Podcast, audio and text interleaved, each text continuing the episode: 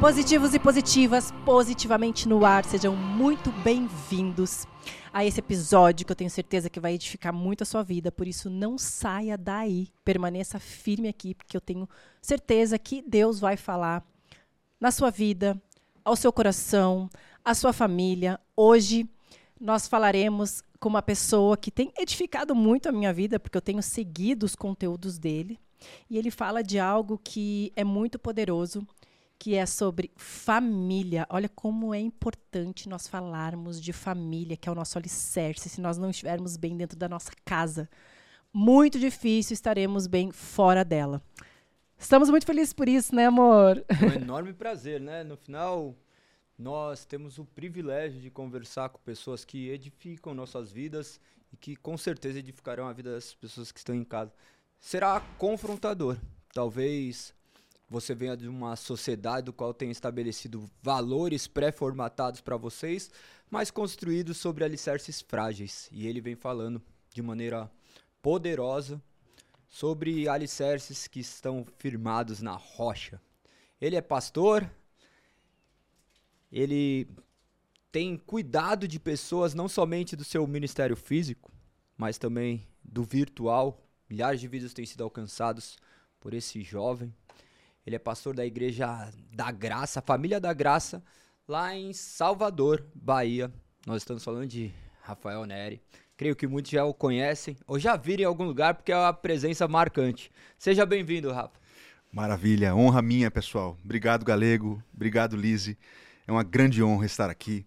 Eu espero contribuir com todos os que estão assistindo e que o Senhor Jesus fale com os corações através de nós. Obrigado. Amém. Obrigada a você por ter aceitado doar o seu tempo, né, e nos encher de tantas coisas que Deus tem te enchido também e falar disso que é. Nós vamos falar de toda a sua história, mas nós queremos falar também sobre relacionamento, sobre casamento, que é algo que é tão importante, né, nas nossas vidas, para quem casou, para quem ainda não casou é algo que nós precisamos saber realmente, né, por onde devemos partir.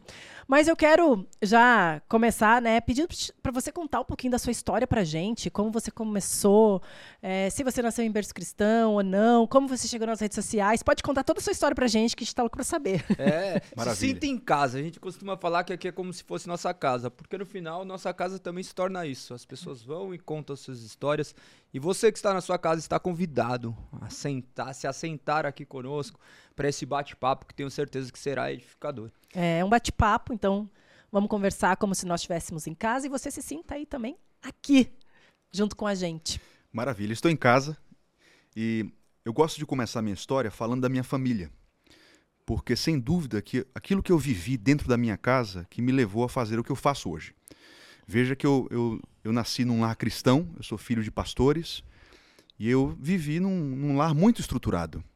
Eu cresci vendo meu pai ser um, um, bom marido, um grande marido. Meu pai é meu herói. Ai, Engraçado que, que quando, eu, quando eu era criança, eu pensava que meu pai era meu herói. Depois, quando eu cheguei na adolescência, eu tive contato com algumas limitações do meu pai. Eu me decepcionei. Eu disse: meu pai não é, não é meu herói. Mas hoje eu descobri que meu pai é meu herói de novo. Depois que eu construí minha família e eu, eu lido com minha esposa e com os meus filhos, eu cheguei à conclusão de que ele sempre foi meu herói. Ai, que lindo. E eu tive esse lar estruturadíssimo. Minha mãe foi uma baita de uma esposa, cumprindo todos os deveres conjugais. E aí, com 14 anos, eu conheço minha esposa Jéssica.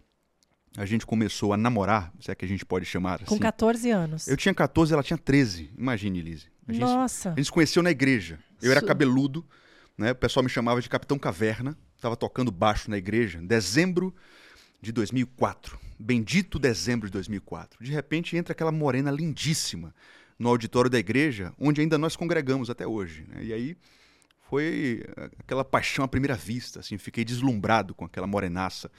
E eu disse, rapaz, eu tenho que casar com essa mulher. E aí, engraçado que a gente eh, começou a, a conversar, meu sogro disse, olha, vocês são muito novos para para namorar. Então, Imagina, dentro da igreja, né? Com 13 não. anos, ela. Ele, ele dizia assim: vocês, são, vocês estão se observando. Não digam que são namorados, não. Vocês estão se observando. E aí a gente começa a se relacionar. Depois de. Engraçado que depois de três meses conversando com ela, eu mando um SMS do meu Nokia. Aliás, era um, era um Siemens. Aquele Siemens meio. Não, sei, não lembro se era laranja. E eu conheci ela muito pouco, eu mandei uma mensagem para ela de SMS, um torpedo, dizendo eu te amo de verdade. Engraçado que na época, óbvio que eu não sabia nem o que era amor, né? Mas é, a gente passou por tantas histórias que hoje a gente, no dia do casamento, a gente colocou essa, essa frase na nossa aliança. Na aliança, tanto na minha quanto na dela, tem Eu te amo de verdade. A gente Ai, colocou isso na nossa história. Depois de oito anos, a gente foi casar. E a gente disse: agora a gente, a gente entende o que é amor. A gente se ama de verdade. E aí colocamos na nossa aliança, está até hoje. Né? E, e aí, quando eu conheço Jéssica, eu percebo que ela também veio de um lar muito estruturado. Ela tinha um lar muito forte. Meu sogro é uma referência fortíssima para mim. Minha sogra já me discipulou tantas vezes, uma mulher de Deus, uma mulher de oração.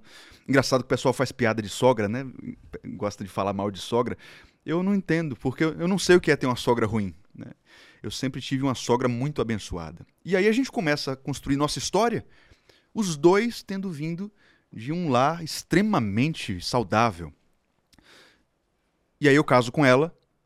Quando eu começo a lidar com casais dentro da igreja, eu descubro que nem todo mundo teve aquilo que eu tive. Para mim é. foi um susto para mim assim. Nem todo mundo e esse é um assunto que assim vibra meu coração vibra meu coração, porque família é algo que modifica muito a nossa vida, né? Eu é. também tive uma família estruturada dentro do possível, mas meus pais foram casados, eles são grandes referências para mim. Engraçado que é, é, muito, muito raro hoje em dia você ver um lar estruturado de verdade, né? É. E, e muitas das marcas, dos traumas que as pessoas têm, das dificuldades de relacionamento, começaram lá atrás. Né? Vendo a forma como o pai tratava a mãe, a mãe tratava o pai, Hoje em dia você, as pessoas crescem em lares que não, não têm acesso ao mínimo de normalidade. Eu atendo pessoas que cresceram vendo o pai quebrando porta, jogando objetos. Trair era uma coisa normal, manipulação era uma coisa normal. E eu, a primeira coisa que eu digo para as pessoas é: vocês não sabem o que é uma família normal. É, isso que você falou é muito importante, porque muita, eu já vi muitas pessoas falarem o seguinte: ah, se você viveu num lar disfuncional, quando você crescer de, de duas uma, ou você vai é, crescer e ter um lar disfuncional, ou você vai fazer completamente diferente. Porém, o completamente diferente, a pessoa nem sabe o que é viver completamente diferente. Ela Exato. nem sabe o que é viver uma família.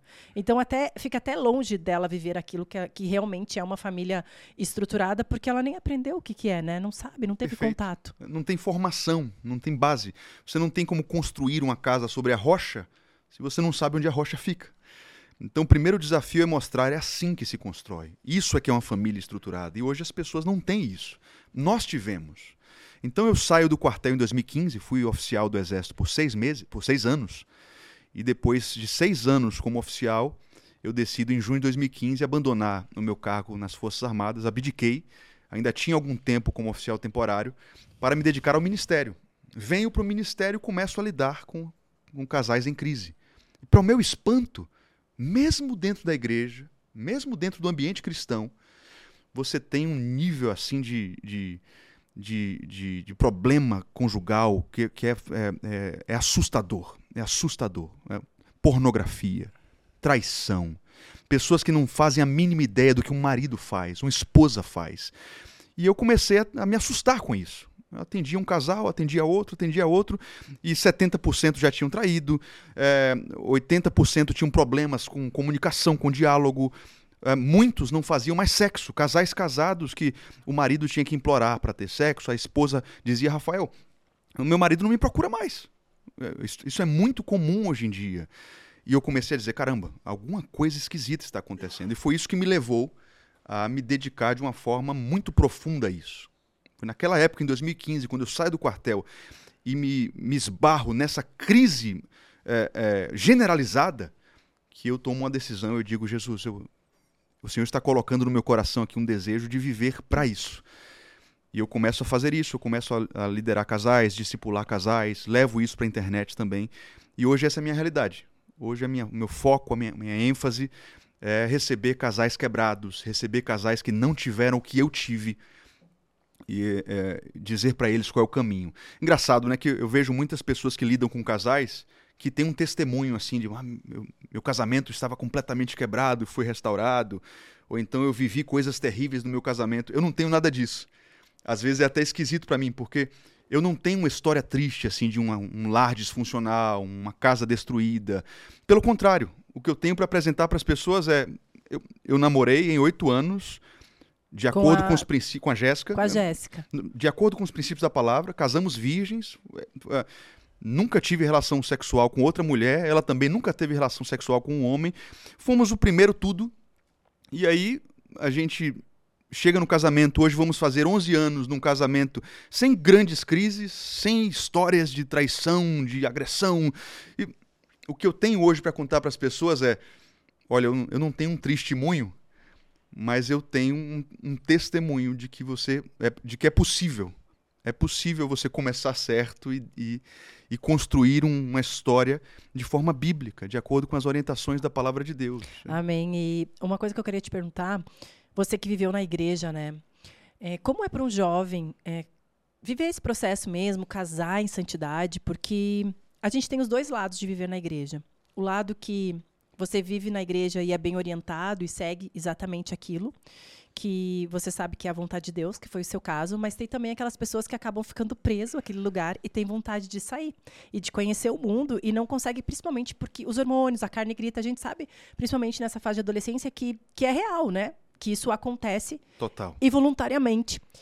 E, como, e até para as pessoas hoje que, que se converteram e que querem ter realmente, viver uma vida em santidade, eu quero casar agora e quero ter uma vida em santidade. Como viver isso, assim, de fato? É engraçado porque desde a época da adolescência, não, não gosto muito desse, desse conceito como é utilizado hoje, mas eu e a Jéssica sempre fomos perseguidos. Veja que a gente chegou a estudar juntos na mesma escola durante o namoro. E as pessoas perguntavam: caramba, que tipo de namorados são vocês? Vocês não.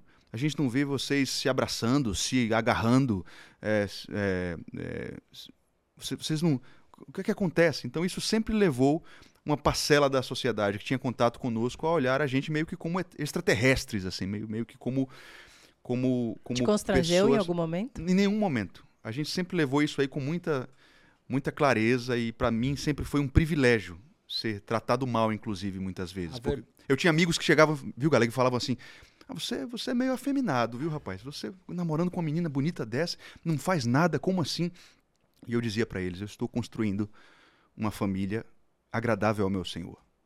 Não é que eu não sinto desejo, eu sinto desejo. E um dia eu vou, eu vou ser uma só carne com essa mulher. Eu sei o que eu estou fazendo. Engraçado, porque hoje a maioria deles, eu tenho contato com alguns e já quebraram a, cara muitas vezes em relacionamentos mal feitos, mal é, é, conduzidos. E pela graça do Senhor Jesus eu posso olhar para trás e, e perceber o cuidado de Deus me, me protegendo dessas, desses apelos. É o que a Lise falou. Hoje um jovem ele sofre um apelo muito gigantesco. né? As telas, a indústria cinematográfica, a mídia, a cultura. É, é todo um bombardeio diuturno na cabeça do jovem para que ele é, mergulhe no mundo da concupiscência, do pecado. Você pode ver, na, na minha época, eu me lembro da minha infância, no início da, da, é, daquilo que a gente chama de pré-adolescência, de 11 anos, 12 anos. Eu me lembro que na minha época, outro dia, eu não, eu não sou um cara velho, você sabe, viu, Galego? Eu- na, na minha época, de, nesse momento da minha vida, não era tão comum você ver um, um rapaz que já tinha ficado com muita gente, né? Eu me lembro de ter acesso a uma galera que ia pra festa e, poxa, eu, eu- eu beijei uma menina, era uma coisa assim de outro mundo. Hoje em dia você olha pra essa geração, meninas com 10, meninos com 10, 11 anos, que já tiveram relações sexuais com duas, três pessoas. Um dado assustador que eu tive acesso há pouco tempo é que a idade em que os homens, em média, são apresentados hoje para pornografia é aos 8 anos de idade. Não, e ainda deve estar errado, porque crianças de 4 anos já têm acesso ao celular. Exato. Então, TikTok. É, não. É, e Já TikTok- tá desatualizado. É. Isso é bem difícil mesmo. Agora eu, eu agora eu, eu voltei lá no meu passado. Tava, vocês estavam falando, eu estava me lembrando assim. Acontece, Rafa, que na verdade tem muita gente que não tem acesso ao conhecimento que hoje a gente tem. É. Né? Eu vivi isso, eu vivi. Eu tive um, um- um modelo de casamento, meu pai e minha mãe foram casados. Foi maravilhoso, sabe? Ter meu pai e minha mãe juntos. E assim, eu trago muitas coisas de ter uma família unida e tal, mas eu não fui conduzida por esse caminho e, e casar em santidade. Uhum. Imagina, para mim naquela época, como assim casar em santidade? Eu tive uma vida que eu posso dizer promíscua sabe? Eu não sabia, nem fazia ideia e ainda pensava que quem fazia isso era, era louco. Eu, né? eu acabava, talvez, até constrangendo as pessoas, assim como te constrangeram, e falar o que, que você está vivendo. Então, assim, tem muita gente hoje que não tem acesso a esse conhecimento, infelizmente. Não tem acesso e vai vivendo e vai formando a família completamente desestruturada. Isso. Né? O que, que seria hoje um casamento ideal? É, eu, eu percebo isso. Hoje não, né? O que, que seria o certo? Sempre, né? Porque é, é o que eu falo para as pessoas. O grande problema do ser humano é tentar fazer família do seu jeito. A família tem um criador. Deus é o autor do matrimônio. Então, o casamento, todas as pessoas tinham que ter acesso a essa verdade. O casamento não é um fenômeno antropológico. Não é o resultado de um, de um, de um, de um borbulhar civilizacional. Não foi o homem quem criou o casamento. É uma criação divina. Deus é o autor do matrimônio. Então não adianta a gente tentar fazer família do nosso jeito, chamar família aquilo que a gente acha que é. Nós temos que nos sujeitar à palavra. A única forma de construirmos um lar ordenado é a sujeição à palavra de Deus. As pessoas precisam ouvir essa mensagem. O meu desejo era que o mundo inteiro tivesse acesso a esse podcast para que eles soubessem: Deus criou a família, e se você quiser uma família feliz, uma família forte de verdade, você precisa se sujeitar à verdade, conhecer a verdade, ver Amém. o manual, o manual do autor do casamento, porque lá há milênios está escrito: família é isso, família se faz assim.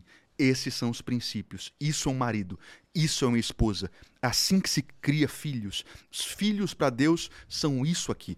Veja como as, as, pessoas da nossa geração, muitas vezes, enxergam filhos como um estorvo, como um peso. Eu é conheço verdade, pessoas é. que. A, a, nossa geração foi tão influenciada pela revolução sexual que eles olham para a paternidade e maternidade como um peso. Ai, tomou seu anticoncepcional hoje? Pelo amor de Deus, porque filhos, se vier um filho agora, quer dizer, sem perceber, a gente está lidando com uma coisa tão preciosa como se fosse uma maldição. É, né? isso, e é bem isso mesmo, porque eu trabalhei muito já eh, com o meu corpo, né, em prol do meu corpo no passado. E eu pensava sobre isso, assim, ah, se eu tiver um filho, eu vou estragar meu corpo. Senhor Jesus, que me perdoe, meus filhos são uma benção, uma benção. Quando você realmente vê sentido naquilo, né, na, na família, na criação, o poder que tem tudo isso, a gente começa a enxergar como se os nossos olhos realmente começassem a ver verdadeiramente o, o sonho que a gente tem de viver, porque muitos querem viver uma família, né? É. Ai, como eu gostaria de viver uma família. Será que as pessoas estão dispostas a viver realmente uma família? É verdade. E aí a gente é confrontado pela palavra de Deus. Né? O que é que a palavra de Deus fala sobre os filhos? Salmo 127. Os filhos são herança do Senhor, um presente que ele dá. Os filhos são como flechas na aljava do guerreiro. Quer dizer, você vai se confrontando, sendo confrontado pela palavra de Deus e você percebe que você aprendeu tudo errado. Os filhos são uma bênção.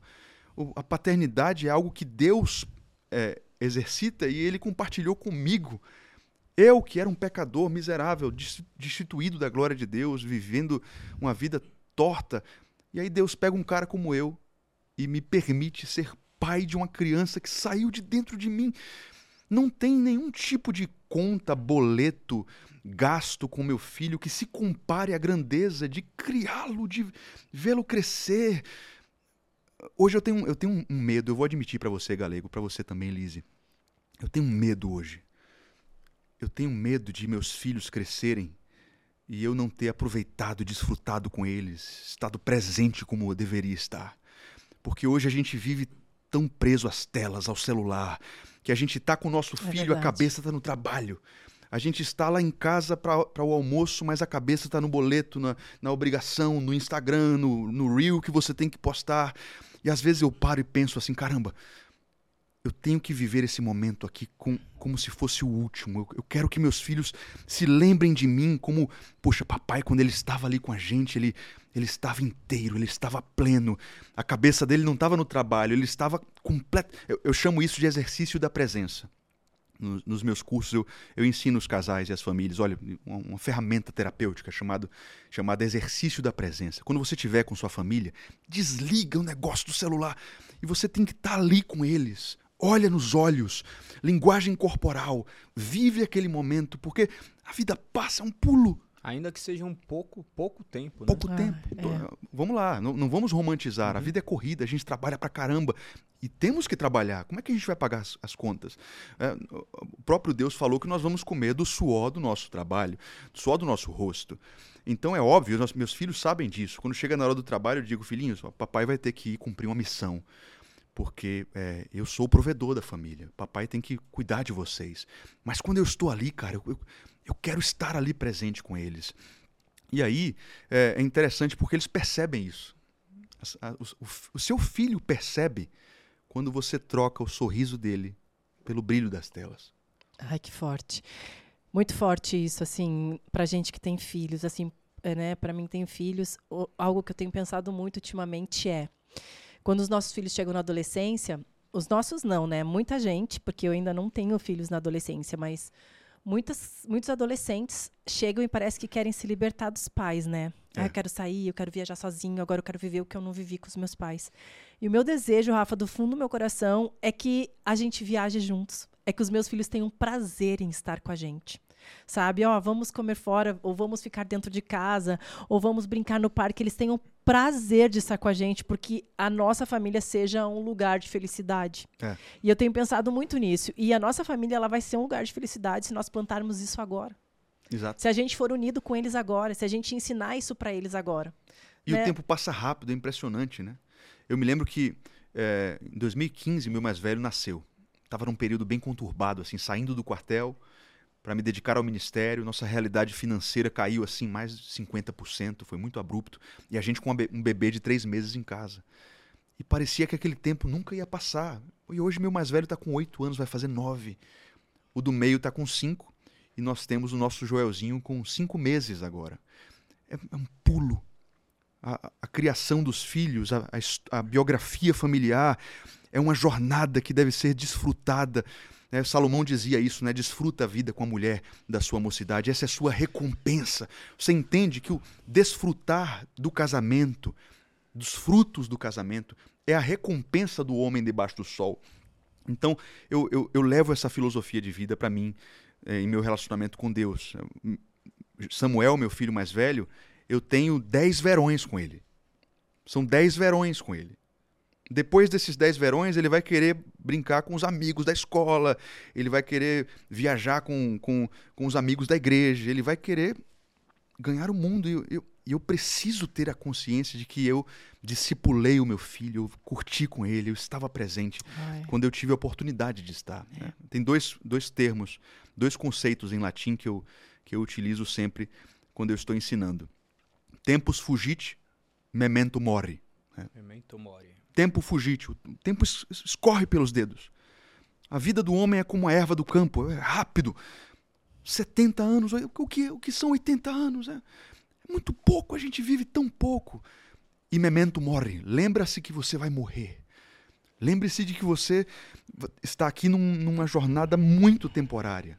Não, não, não dá para perder tempo com coisas fúteis, gastando a vida com coisas que não produzem frutos eternos. Eu já passei dessa fase.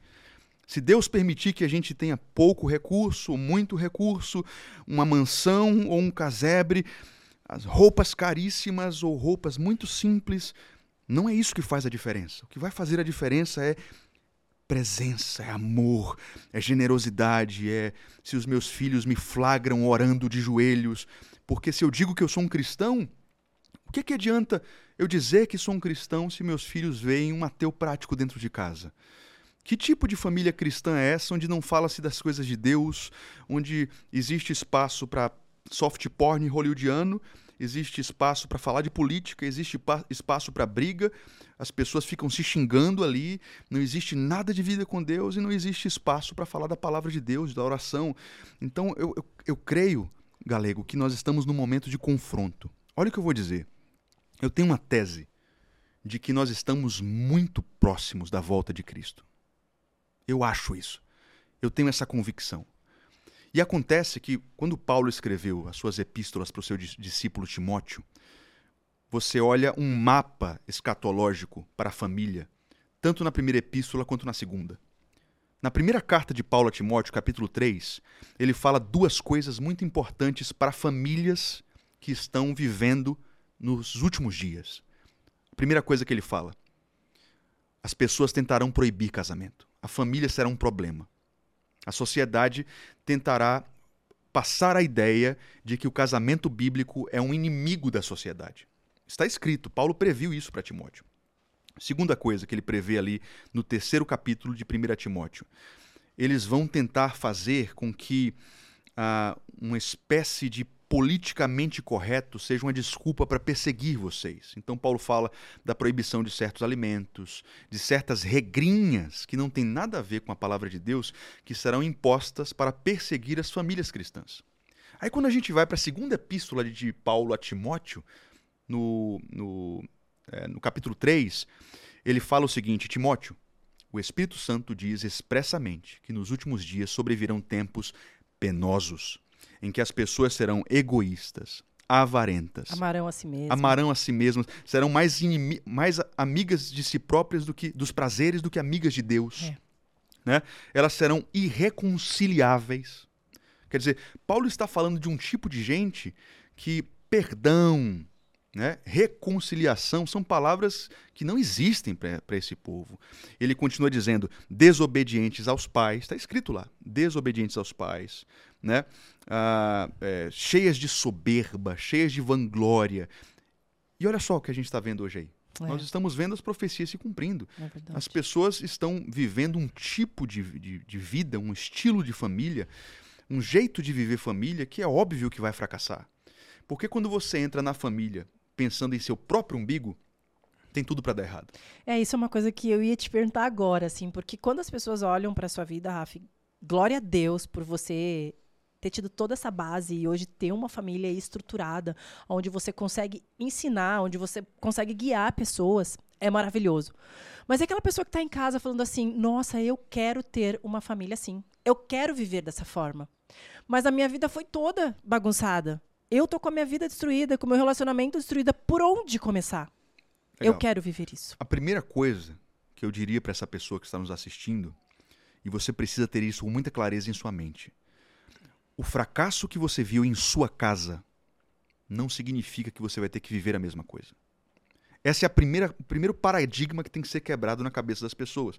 Porque muita gente pensa que porque viu no casamento dos pais um casamento fracassado, com muitos problemas, ela está fadada a viver a mesma coisa, como se fosse uma espécie de maldição, como se fosse um ciclo interminável. Ou acha aquilo normal. Ou normal. E essa é a primeira coisa que eu queria dizer, assim, como uma mensagem muito profunda aos corações. Você não precisa reproduzir aquilo que você viu em casa. É um movimento muito triste esse, porque eu não sei se você já teve contato com uma pessoa que, por exemplo, o cara viu em casa o pai é, com problemas com álcool, o cara alcoólatra, e um, um pai que feriu muito a mãe. Aí o cara, quando está no meio da tempestade ali, na adolescência ou na infância, ele diz assim: quando eu tiver minha família, eu nunca vou fazer o que meu pai fez. Sim. Agora é triste porque, geralmente, quando a pessoa não tem uma boa formação, né? quando essa pessoa não tem um, um contato com a comunidade cristã, com um embasamento bíblico para quebrar esse ciclo, o que você vê é ela reproduzindo exatamente aquilo que ela disse que jamais iria fazer. Inconsciente. Você acha que é inconsciente? É inconsciente o impulso. Né? É óbvio que a pessoa é responsável pelo pecado. Mas na hora da, da discussão, da crise, aquela tendência aflora por causa de uma, uma, uma, uma marca inconsciente. Eu acho que sim. Né? Um trauma. Um trauma. E é quando ele menos espera, ele já está reproduzindo aquilo que ele viu em casa, aquele comportamento do pai que marcou profundamente a alma dele. E aí é esse momento que ele se desespera. Caramba, eu prometi para mim mesmo que eu nunca ia fazer com uma mulher o que o meu pai fez com minha mãe eu estou fazendo precisamente a mesma coisa. Como pode isso? Mas é óbvio, porque é como você disse, essa influência da referência paterna, materna, do lar onde você foi gerado é tão profunda que ela só pode ser quebrada pelo poder de Deus. Amém. É uma redenção divina. É o autor do matrimônio que entra na sua história e reina, governa o seu lar. Então essa pessoa precisa ter contato com a palavra de Deus, né? Ela precisa ser ensinada e dizer: caramba, aquilo que eu vi, aquilo que eu aprendi foi tudo errado.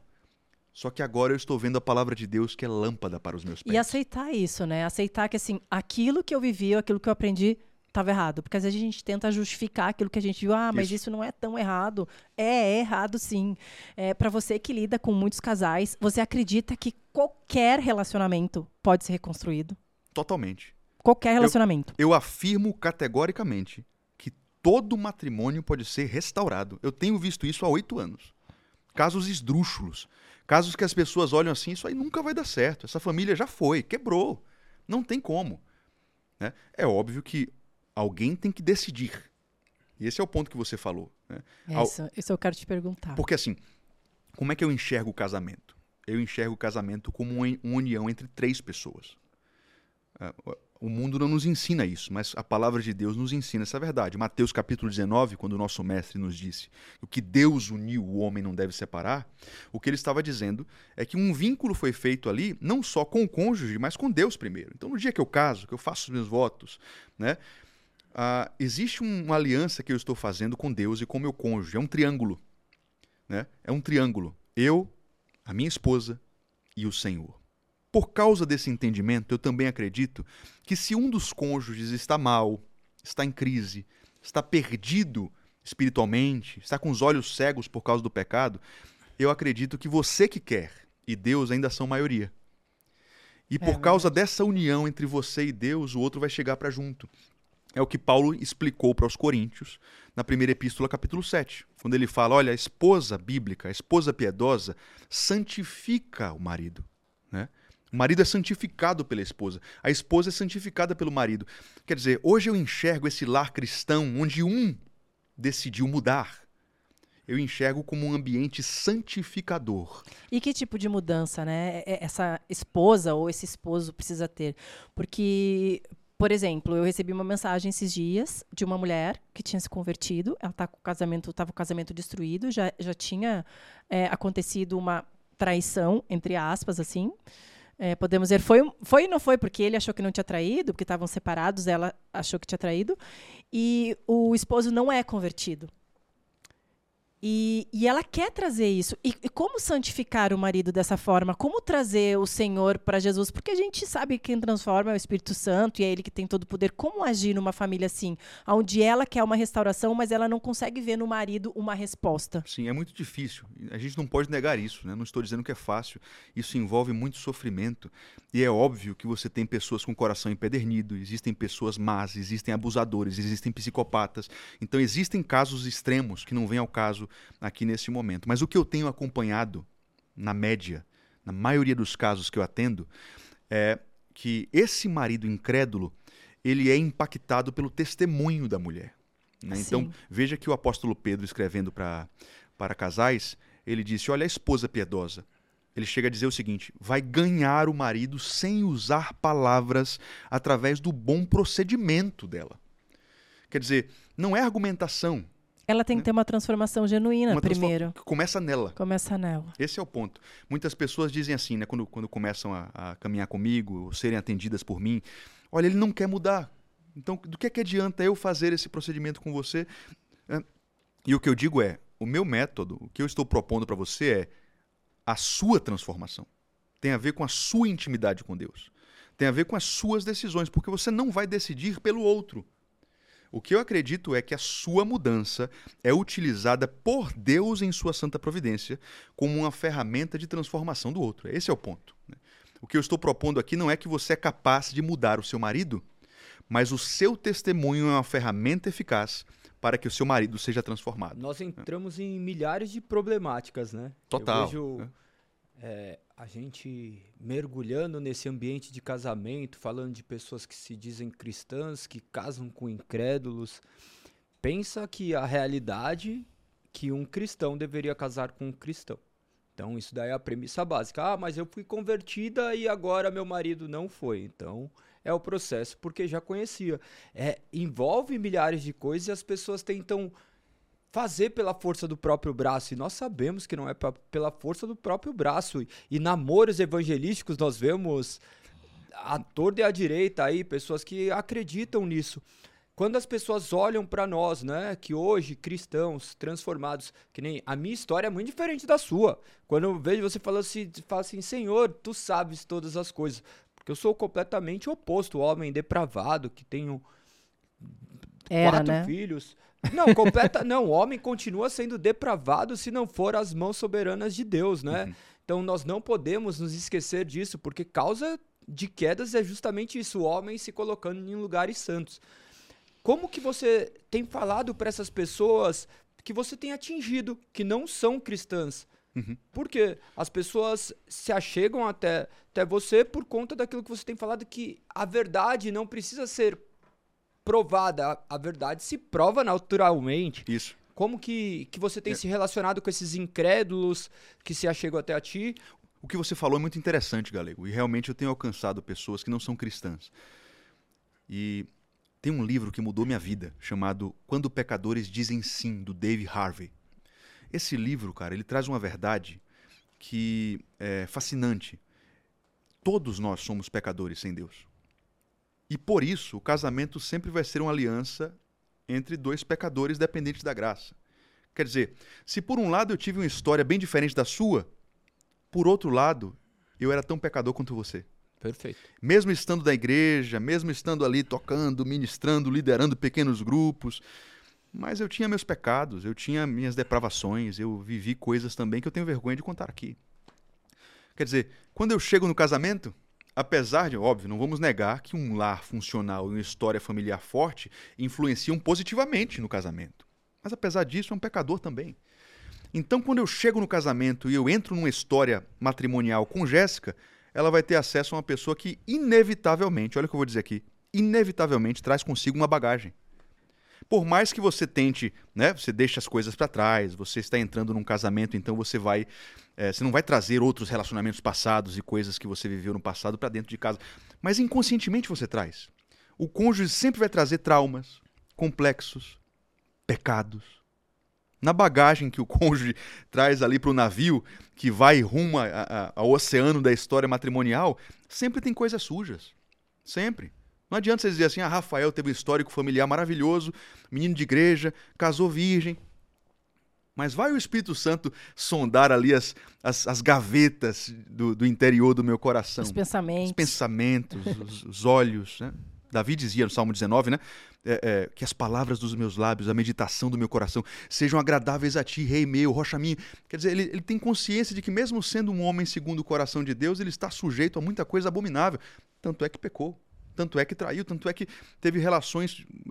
Talvez o caso mais grave de, de adultério, com a geração de um filho, morte de pessoas, assassinato, seja, seja do cara que era segundo o coração de Deus. Isso é muito louco. É, é muito louco. Aí você tem que admitir que todo casamento é uma história entre dois pecadores dependentes da graça do Senhor. Então é isso que eu tento transmitir para as pessoas.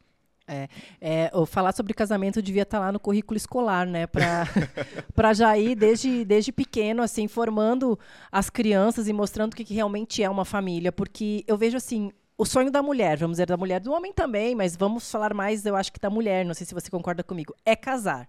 A mulher quer casar e quer casar, principalmente quando vai chegando numa idade mais avançada. Nossa, eu ainda não casei, não deu tempo.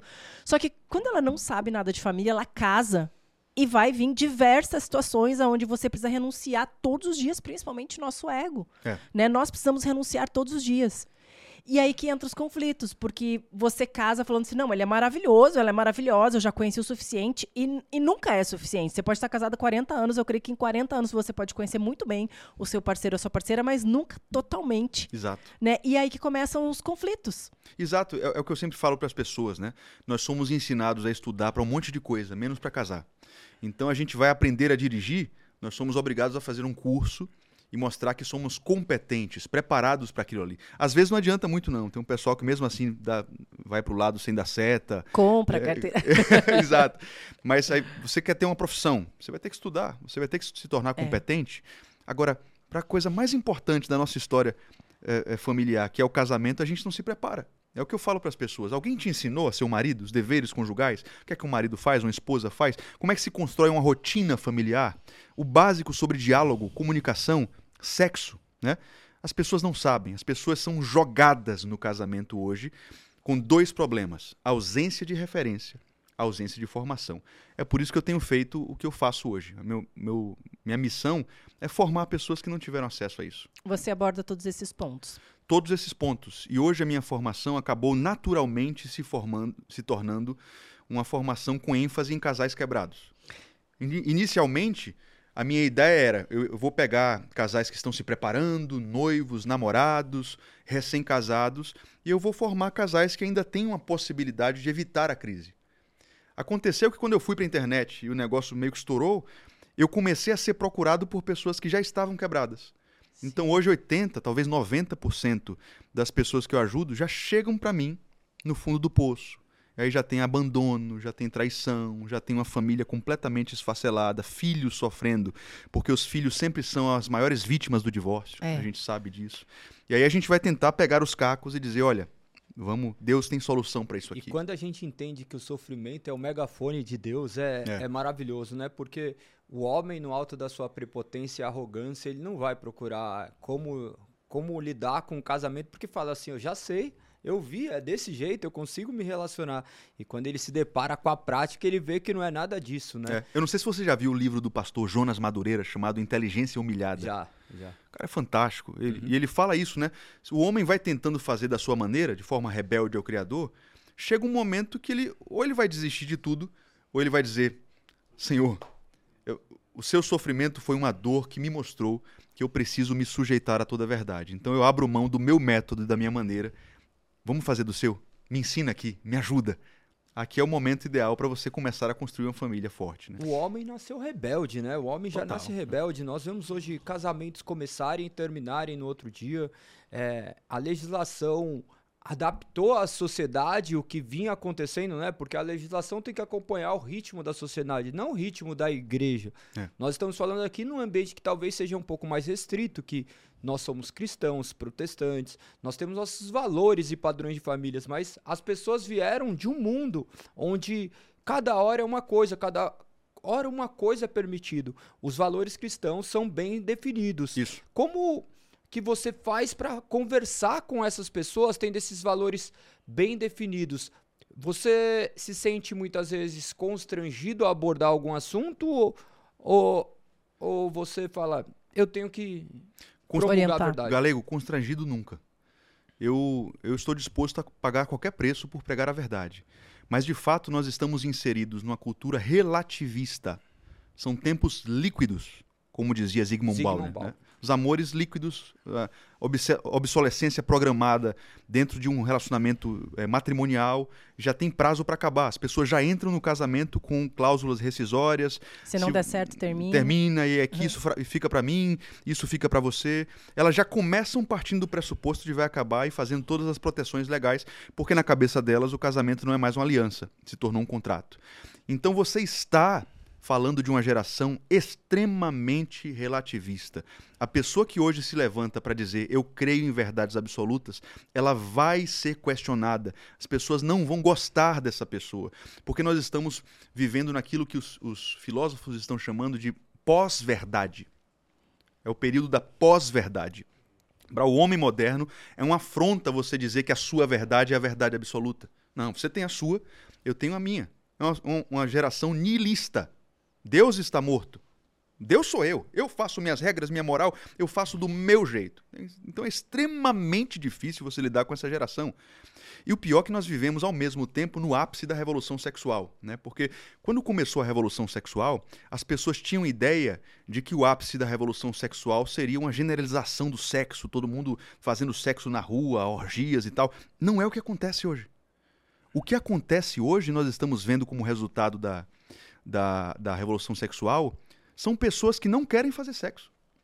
Aí você vai para o Japão, você vê jovens que não querem mais se relacionar, os pais pagando 500 dólares para o filhinho fazer amizade com uma menina e de disso. repente ter um filho, um, um neto. Eu não, te, eu não vou ter neto minha geração vai acabar, minha família vai morrer. Tem países que estão pagando valores é? para famílias que disso. possuem filhos. Os jovens não querem mais. No Japão tem os chamados é, herbívoros, é um termo é, meio, meio crítico, né? Os jovens herbívoros, porque são como plantas, eles não querem lidar com pessoas, eles não querem casar. Você tem uma quantidade grande de jovens que estão se relacionando. é, eles só se satisfazem com inteligência artificial hoje. Então eles têm acesso a sites E pornográficos. cada vez vai ser mais, né? Porque Mais. isso está cada vez entrando mais isso na nossa vida. E a indústria está investindo pesado nisso e fornecendo experiências cada vez mais imersivas. Mas, é, na verdade, Rafa, também, é, vamos para a vida real, né? As pessoas saberem lidar com as suas emoções. Porque a realidade, quando existe um casamento e ela não tem a mínima noção do que realmente é um casamento, as pessoas só acham que casamento é casar. Vamos casar e se der certo, deu, se não der, separa. Quando começam a acontecer as coisas, as pessoas vão jogando para debaixo do tapete e vão relevando e não vão tendo. Com o tempo, vão perdendo diálogo, vão perdendo a vontade de se relacionar sexualmente. E isso é uma das coisas que mais acontece. Poxa, meu marido não fala comigo, meu marido. eu- Eu tô co- falando do, do lado feminino, mas acontece também do lado né, masculino. Meu marido não fala comigo, então também Oi, faz. amor, tudo bem? Oi. Como você tá? tá tudo bem? Tá- Legal. Nós, graças a Deus, tá tudo Ah, bem. tá. Então, por exemplo, eh, meu marido, eu não admiro mais meu marido, meu marido não me admira, então eu não tenho mais relação é lindo, sexual há amor. três meses, quatro É. meses, cinco meses. E isso é uma coisa muito comum de acontecer. E Muito. como resolver, né? Porque eu acho que. Eu não, eu não sei a porcentagem, mas a porcentagem é muito grande de casais que passam por isso. Muito, muito. É uma quantidade absurda. E é o que você falou, na cabeça das pessoas hoje, cada vez mais o casamento se consolida como uma coisa complicada. Casamento empobrece. Casamento é arriscado juridicamente, eu vou perder meu patrimônio. Casamento eu vou ter que lidar com uma pessoa só por quê? Pra que esse negócio de monogamia? É, não, e se falou uma coisa aqui antes de a gente começar a gravar, que é quando você depende do outro, quando você coloca a sua expectativa, se foi isso que eu entendi, né, em cima do outro, você vai se frustrar, porque isso pode acontecer realmente, de o Exato. outro te decepcionar. Casamento é sempre, sempre envolve riscos. Você é sempre arriscado. Casar é arriscado. Você está entrando numa relação com uma outra pessoa e pode vir de tudo. Né? Eu, eu atendi recentemente uma aluna que foi fazer terapia com uma terapeuta de casais. Olha o que ela ouviu na sessão terapêutica. Menina, monogamia é um conceito ocidental. Por que, que vocês não abrem o casamento? Está nesse ponto hoje. Jesus. E de fato, a pessoa sem Deus, a pessoa que não reconhece na Bíblia a nossa regra de fé e prática, para que que ela vai ficar se, se expondo e, e- e se arriscando nesse tipo de relação? Né? Agora, tudo muda a partir do momento em que você se sujeita à palavra de Deus. E você entende o seu papel, você entende que algum dos dois tem que quebrar o ciclo. Né? Os dois brigam. Aí vão passar duas, três, quatro semanas dando gelo. Essa coisa de dar gelo é a coisa mais tola que existe. Você está empurrando o seu cônjuge para o divórcio, para o adultério. Então, reata você. Ah, Rafa, mas sou sempre eu. Você é mais parecida com a filha de Deus. Continue. Amém. É isso ou não é? É, Né? é quebrar o ego, o orgulho, porque ah, existe muito ego, né? Muito. Rafa? É muito ego, assim. E eu não posso falar assim, ah, as pessoas existem ego, porque dentro do meu casamento eu cuido muito disso, né? Porque às vezes a pessoa não faz o que você quer. Aí você fala assim, poxa, mas ele não tá fazendo o que eu quero? Exato. né? Nós, por exemplo, mulheres, eu que tenho filho, sempre falo pro galego, às vezes eu acordo no final de semana e falo, nossa, olha aqui, eu que tô cuidando, eu que tô fazendo isso. Ele tá fazendo alguma coisa que é muito valioso, mas a gente prefere ouvir aquelas vozes que vêm na nossa cabeça, olha aí, o que você tá fazendo sozinha. E na hora eu falo assim, tá repreendido, meus filhos vão ter muito orgulho de mim, quando crescer, é isso que eu preciso fazer e me dedicar e tá tudo ótimo. Porque se nós não controlarmos a nossa mente, se a gente não colocar para dentro aquilo que realmente é o nosso papel e que a gente tem que fazer, a gente vai se deixar levar pelo que a gente vê hoje em dia. Isso. Ah, o cara não presta, o cara não faz nada, a mulher é super empoderada e ela não precisa de homem. Só que termina um casamento e logo precisa de outra pessoa para ocupar aquele lugar. E provavelmente não vai dar certo novamente se for focado no ego e no meu próprio umbigo. Né? O nosso mestre disse: Bem-aventurados os pacificadores, eles verão a Deus. O apóstolo Paulo nos ensina que o nosso ministério que nós recebemos de Cristo é o ministério bendito da reconciliação. Escrevendo aos Colossenses no capítulo 3, ele nos orienta que a paz de Cristo seja o árbitro em vossos corações. Quer dizer, se eu me desentendi com meu cônjuge, ainda que ele tenha responsabilidades, erros grotescos, e os erros dele sejam piores do que os meus, a questão não é quem vai ganhar ou perder. O casamento vai perder se vocês continuarem brigados. Essa mudança de chave é muito difícil de acontecer, mas eu já vi acontecer, graças a Deus, e tenho visto. Né? Uma discussão de casal começou. Não é um octógono entre mim e o meu esposo, entre mim e a minha, e e a minha, a minha, minha esposa. É, um, é um- uma briga para ver se o casamento vai ganhar ou perder. Se existe briga, contenda, dissolução, divórcio, adultério, Quem perdeu foi o casamento. Não- a questão não é se eu vou ganhar e provar meu ponto, meu argumento. A questão é se nós vamos continuar juntos. É, mas aí cada um vê seu lado individual, né? É a Porque se, tendência, né? é, se o outro, por exemplo, traiu, que isso é uma coisa que é bem difícil. Eu queria que você falasse um pouco sobre isso. Como lidar com a traição, né? Como voltar para um casamento depois de uma traição. É um tema bastante polêmico. E, e em todos os podcasts que eu vou, quando eu falo o meu ponto de vista, eu sou apedrejado. Né? Porque é, nós vivemos numa geração que não aceita a possibilidade de re- reconciliação após um adultério. né? As pessoas costumam dizer: traiu, acabou. Traiu é um erro inaceitável. Eu não consigo perdoar uma traição e voltar a conviver. E eu até entendo a posição dessas pessoas, porque adultério é uma covardia absurda. É uma punhalada pelas costas. É muito feio. E eu tenho convivido com pessoas há oito anos que são vítimas de um adultério e os traumas na alma são grotescos. A pessoa sofre absurdamente. O adultério fere as mãos, faz tomar chibatadas, vai tomar cuspes no rosto, É. ser blasfemado, porque nós somos os adúlteros do quais crucificamos Cristo, né? E esse é o conceito humano. O homem se olha somente no horizontal, ele não consegue ver esse favor do céu. Por isso que é tão difícil Exato. E- entender o E, adultério. galego, não só humano, mas inclusive na lei de Deus mosaica, quando você vai, por exemplo, para Levítico capítulo 20, verso 10, está escrito lá, na lei do Senhor, o Deus que nós servimos falando para Moisés. Se uma mulher for pega em adultério, a mulher e o adúltero devem ser apedrejados. Quer dizer, na lei moral de Deus, no Antigo Testamento, o adultério era tão sério que você tinha uma pena de morte. Agora, por que que eu acredito então na reconciliação pós-adultério? Sabe por quê? Por causa de Cristo. Cristo mudou o paradigma. Porque quando você vai para João capítulo 8 e os judeus trazem uma mulher adúltera para que a lei fosse cumprida, Cristo mostra o padrão dele a partir de agora. No meu reino, no meu padrão, essa pessoa tem uma segunda chance. Sim, eu acredito nisso, mas olha só o papel, né? Vou me colocar aqui no, no papel de esposa, né? Imagina se eu pego e admito pro meu marido assim: é, se você me trair, eu vou te perdoar. E aí, o ser humano já é falho? Uhum. Será que a pessoa dentro de casa, quando ela tem uma certeza de que vai ser perdoado, não é mais fácil de ela cair em tentação do que uma pessoa que fala: bom, se trair, eu já sei que eu não vou conseguir, já trago traumas do meu passado, já sei o que eu vivi, já sei que isso pode se repetir porque você aceitou uma vez? Pois é, eu entendo esse questionamento e eu admito que ele é completamente lógico, né? Se eu já deixo claro que eu vou perdoar qualquer coisa, o outro vai subir em cima, o outro vai se aproveitar, né? Mas é, eu penso na graça de Deus, porque a gente poderia pensar isso também da graça de Deus, né? Deus é gracioso, ele perdoa, ele perdoa os meus pecados, então eu vou me aprofundar no pecado, eu vou pecar ainda mais. Mas não é o que acontece. Quando Deus é gracioso conosco, o que é que acontece em Tito capítulo 2? A graça nos ensina a renunciar às nossas paixões e vontades. Quer dizer, uma pessoa regenerada, uma pessoa que teve de fato um relacionamento com Deus, quando ela tem contato com esse perdão imerecido, com essa graça que é completamente escandalosa, ao invés de se aprofundar mais no pecado, ela muda. Ela é santificada, né? Ela renuncia o pecado. E quando ela não tem? Pois é, se ela não tem, já foge da minha alçada. Minha parte eu fiz. Porque a palavra me ensina a tratar o meu cônjuge como eu fui tratado por Cristo. Quantas vezes eu traí o Senhor e eu fui perdoado. Aí Paulo, falando aos Romanos no capítulo 15, vai dizer: Assim como Cristo acolheu vocês e tratou vocês, vocês devem tratar uns aos outros. É. Mas eu, eu confesso, assim, o Rafa, e claro, o que você está falando é certíssimo, mas eu confesso que é bem difícil, né? Porque imagina você falar, então tá, vou perdoar 77, 70 vezes 7. Eu falo isso com o galego em casa sobre isso.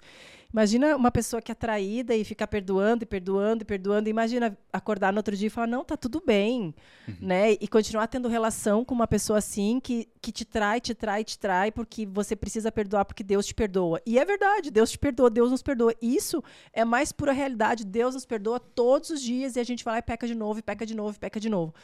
Mas será que o ser humano ele tem a capacidade de carregar isso? Não, você está certíssima, Lise. E é óbvio que existem casos que fogem totalmente da regra, porque você tem pessoas malignas, você tem pessoas que não, não estão dispostas a mudar de jeito nenhum. E eu preciso deixar isso claro aqui. Eu, como professor de casais, ao longo desses oito anos, quantas vezes eu mesmo já aconselhei separação de corpos imediata. Né? Essa semana, estava atendendo uma aluna e ela começou a contar a história. Ela disse que sofria agressões verbais, um, um tipo de tortura psicológica que era grotesco e tinha uma filhinha de três anos no meio disso tudo. Na frente de todos os outros alunos, todo mundo sabe o que é que eu ensino. Eu disse: Minha filha, espera um pouquinho. O seu marido, ele é um criminoso, ele precisa ser preso. Existe, existe uma integridade física em risco. E o que eu aconselho para você é a separação imediata desse cara. Porque aqui você já começou a lidar com um tipo de caso em que a integridade está em, em jogo, a vida está em jogo. É a mesma coisa um, um, caso de um psicopata traidor reincidente. Existem pessoas que não querem mudar e eles decidem simplesmente viver no erro. Existem casos que fogem da regra. Eu estou falando de casos onde existe algum tipo de vislumbre de arrependimento, de mudança. E eu tenho visto acontecer. Às vezes dá para insistir um pouco mais. Tem uma história. Veja essa história aqui, porque ela me marcou profundamente. Eu vou, eu vou explicar meu ponto. Porque eu já vi casos parecidos acontecendo, mas essa mulher marcou minha vida para sempre. No início do meu ministério com casais. Eu fui atender um casal no gabinete, os dois chegaram chorando. E aí, eles começaram a contar a história dos dois. Né? Olha só o que aconteceu. No início da relação, eles sentiram que a vida sexual estava ficando um pouco fria. No início da relação? É, no início do casamento. Menos de um ano de casados, eles disseram: Poxa, a gente tem que dar uma pimentada no sexo aqui, o que é que a gente faz? E aí eles resolveram colocar pornografia no meio do sexo. Olha, que, se a gente assistisse um videozinho pornô, desse uma pimentada, e aí depois as coisas vão ficar melhores. Quer dizer, já feriram um princípio gravíssimo e trouxeram uma coisa muito suja para dentro de casa. Com o passar do tempo, aquele marido que nunca teve, tinha tido acesso à pornografia, ele começou a se viciar naquilo. E ele se transformou num viciado em pornografia, e depois de um tempo ele foi buscar isso num sexo real com outras pessoas, de modo que, para resumir a história, quando eles me encontraram, eu tinha uma esposa chorando porque o marido era viciado em pornografia, tinha traído uma, duas, três vezes e, teoricamente, naquele momento estava arrependido, pedindo para ser acolhido novamente. Eu olho para aquela mulher, aos prantos, eu nunca vou me esquecer daquela cena. E eu disse o seguinte para ela: Olha, eu preciso que você tome uma decisão, porque a decisão é sua. Você quer lutar por esse casamento? Você quer perdoar o fulano? Ai, que forte, né? Sim ou não? E aquela mulher com os olhos cheios de lágrimas olhou para mim e disse: Rafa, eu quero perdoar o meu marido. E eu vou perdoar de novo, porque eu quero ajudar Jesus a levá-lo para o céu. Aquela, aquela mulher entendeu tudo. Sim. Ela entendeu que vai muito além do ego, dos interesses mesquinhos dela, ou da própria soberba, do próprio orgulho, né? Pô, me traiu três, quatro, cinco vezes, como é que eu vou ficar com a sociedade? Ela colocou a decisão dela numa motivação que vai muito mais além. Esse meu marido, que traiu várias vezes, tem uma alma e é um privilégio para mim cooperar com Jesus para salvar esse pecador miserável. Ô, Rafa, mas você não acha que, que isso é, é, é, um dom de Deus mesmo, é algo que, que Deus coloca, porque eu creio sim que as pessoas podem perdoar, eu creio nesse amor, eu creio que a pessoa às vezes ama tanto o, o seu cônjuge que ela consegue passar por cima disso e falar, eu quero continuar com você, eu quero te ajudar, mas ao mesmo tempo tem pessoas que não conseguem fazer isso, né? Que, que até voltam para um relacionamento, também conheço pessoas que queriam lutar pelo casamento, voltaram para o relacionamento e quando o casamento já estava estável novamente, ele não está com a outra, eu já vi que realmente ele largou a outra e ficou comigo, ela começou a lembrar Entre daquela crise. traição, entre crise e começou a jogar na cara. Ah, agora é, você, a gente está junto, mas eu não esqueci do que você fez. Uhum. E isso acontece muito. Muito. Né? Então, como é só a graça do Senhor mesmo para fazer a pessoa conseguir. A Liz é assim, ela pergunta, ela responde. Eu já fico pensando ela, como ela que deve ser. começa a construir. e isso é muito natural, porque o que acontece? Nós queremos encontrar soluções nossas, práticas para o dia a dia. A gente quer encontrar uma resposta que caiba dentro da nossa caixinha. Mas não é. A graça, esse favor imerecido, ele abunda sobre pe pecadores. É. Então, o que nós temos que proclamar cada vez mais para esses casais é justamente que existe a possibilidade, que nem aqui está um homem depravado que vivia uma vida errada, a Lise que também não tinha os princípios cristãos, Você que vem dos princípios. O que, que nos une agora? A graça de Deus que faz com que nossos casamentos possam ser balizadores e referências para uma sociedade doente. Pois é, as pessoas dizem assim: o traidor nunca vai deixar de ser traidor. Eu ouço muito isso no meu Instagram. Trair uma vez, vai trair de novo. Não tem jeito. Ela quer é. se convencer disso mesmo para pegar a raiva da pessoa. Pois é, mas no dia que nós admitirmos isso, a gente não crê no Evangelho. Porque o Evangelho é o poder de Deus para a salvação daquele que crê. Perfeito. Então eu não posso admitir que Cristo não é poderoso para transformar um traidor. Né? Agora, Liz está certíssima. Existem casos que, que são muito complicados. A decisão é da pessoa. Existem pessoas que não conseguem voltar a confiar e é todo um processo para você retomar a confiança. Não é do dia para a noite. Eu costumo dizer para os meus alunos que é mais ou menos um ano e meio. Um ano e meio depois do arrependimento genuíno, convivendo como casal, você começa a ter algum tipo de normalidade de confiança. Porque nesse processo você vai precisar que o ex-adúltero ele mostre um pouco mais a privacidade dele, isso. Onde é que eu estou indo? É. Facilite. Esse negócio de senha de celular escondido. Eu não concordo com isso para nenhum casal. Quanto mais para o cara que é. passou é. por esse processo. Né? Exatamente. Né? A, a, outra parte, ela tem que contribuir, tem que passar segurança para a pessoa, né? Eu lembro que quando eu comecei a. Quando, logo que a gente casou, eu vim de. Eu já tive outros relacionamentos, né? E eu ah, vim amor, de... você tá me contando agora. Ai, meu Deus, eu já tive muitos outros relacionamentos. Ainda bem que meu marido sabe da minha vida inteira. E eu já fui muito traída e também já traí no passado. E eu sempre fui uma pessoa insegura por isso, porque eu falei, se eu sou capaz de trair e as pessoas são capazes de me trair, então isso é muito fácil de acontecer. E mesmo já tendo me convertido, eu estava me aprofundando ainda daquilo que Deus, como Deus transformava, é, a gente tinha uma academia. E eu lembro que eu falava, galego, você não dá carona para ninguém. Né? Imagina as meninas vão lá, fazem uh, com, roupa ginástica, até que o dia que. E ele sempre me falava, Liz, eu não sou, eu não vou fazer isso, eu não sou esse tipo de cara, você tem que confiar em mim. Até que eu falava, não, mas eu não. Eu, eu, vivi isso, eram traumas que eu tinha. Até que o dia que ele me mostrou, através de atitudes, que eu podia confiar nele. Então, assim, nós não temos segredo para nada, nem de celular, nem de e-mail, para nada, nada, nada, nada. E isso me fez confiar nele. Não foi as palavras dele, não foi ele me falar assim, Lizzie, pode confiar em mim. É, é um trabalho em equipe, eu diria, né? Um trabalho e, em equipe. E, e, o caso que você falou, veja o caso que você disse. O cara se arrependeu, ele de fato mudou, mas depois de um tempo a mulher entra em crise e não consegue confiar. Né? Talvez falte aí esse trabalho em equipe, porque veja, vamos lá, ele, ele cometeu um erro grotesco, mas ele pediu perdão e você decidiu perdoar. Se é para estar casado, então os dois precisam ver o norte onde querem chegar. Do lado dele, ele vai dizer: Bom, eu adulterei, então eu preciso me dispor a acelerar o processo de retomada da confiança. Então, meu amor, o que é que você precisa? Você precisa que eu mostre que eu não dou carona para mulheres? Que eu saí daquele trabalho onde eu traí com uma colega de trabalho? Peço demissão, eu saio dali, eu, eu, eu dou acesso livre ao meu celular. Quais são os, os, as medidas práticas que você precisa da minha parte para que eu te prove que eu mudei? Agora, da parte dela, também são necessárias algumas medidas. Ela precisa ter a consciência do seguinte: eu fui traída, mas eu preciso me dispor a ser convencida de que eu posso voltar a confiar. É. Esse é o desafio, porque você vai ter um cônjuge que vai decidir, ok, a minha confiança está abalada, gato escaldado tem medo de água, minha avó já dizia, né? É, mas eu preciso saber que o norte onde eu quero chegar é um lugar de confiança novamente. Então eu vou me permitir ser convencida por ele de que a mudança aconteceu. Não é fácil. Mas eu vou dizer uma coisa para vocês. Eu não sei se vocês dois também amam aqueles casais de velhinhos, né? Eu amo ver casais eu, de sim, velhinhos. Eu amo os casais de velhinhos. Eu posto lá no Instagram, eu sou Quando uma, eu me olho no espelho, eu já me acho um casal de velhinhos. não, amor, eu ainda não. Não, você, você tá bem pra caramba, pô. Mas eu, eu sou admirador, eu chamo dos generais do matrimônio. Eu tenho é, minha, minha avó materna e meu avô materno, eles têm 58 anos de casados. Estão indo para bodas de diamante, 60. Cara. Eu, eu fico olhando assim, eu gosto de ir para casa dela e aprender, porque eles ainda discutem, mas ainda ela diz, Zé, você é lindo.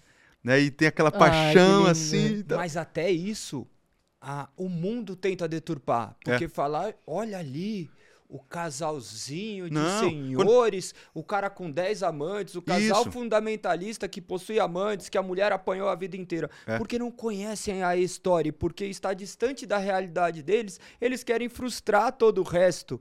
A Você falou perfeito, cara. Quando, isso. quando você, quando eu falo isso no meu Instagram, sempre vem comentários, né? Ah, não, Aí eu uma- que vou uma- ser cancelado? Fala você, corta essa parte e agora você repete. vai. Quando eu posto, sempre tem comentário assim: olha aí, ó, uma mulher que foi abusada a vida inteira num relacionamento tóxico, aguentou muita coisa aí. Aguentou muita coisa desse cabra safado.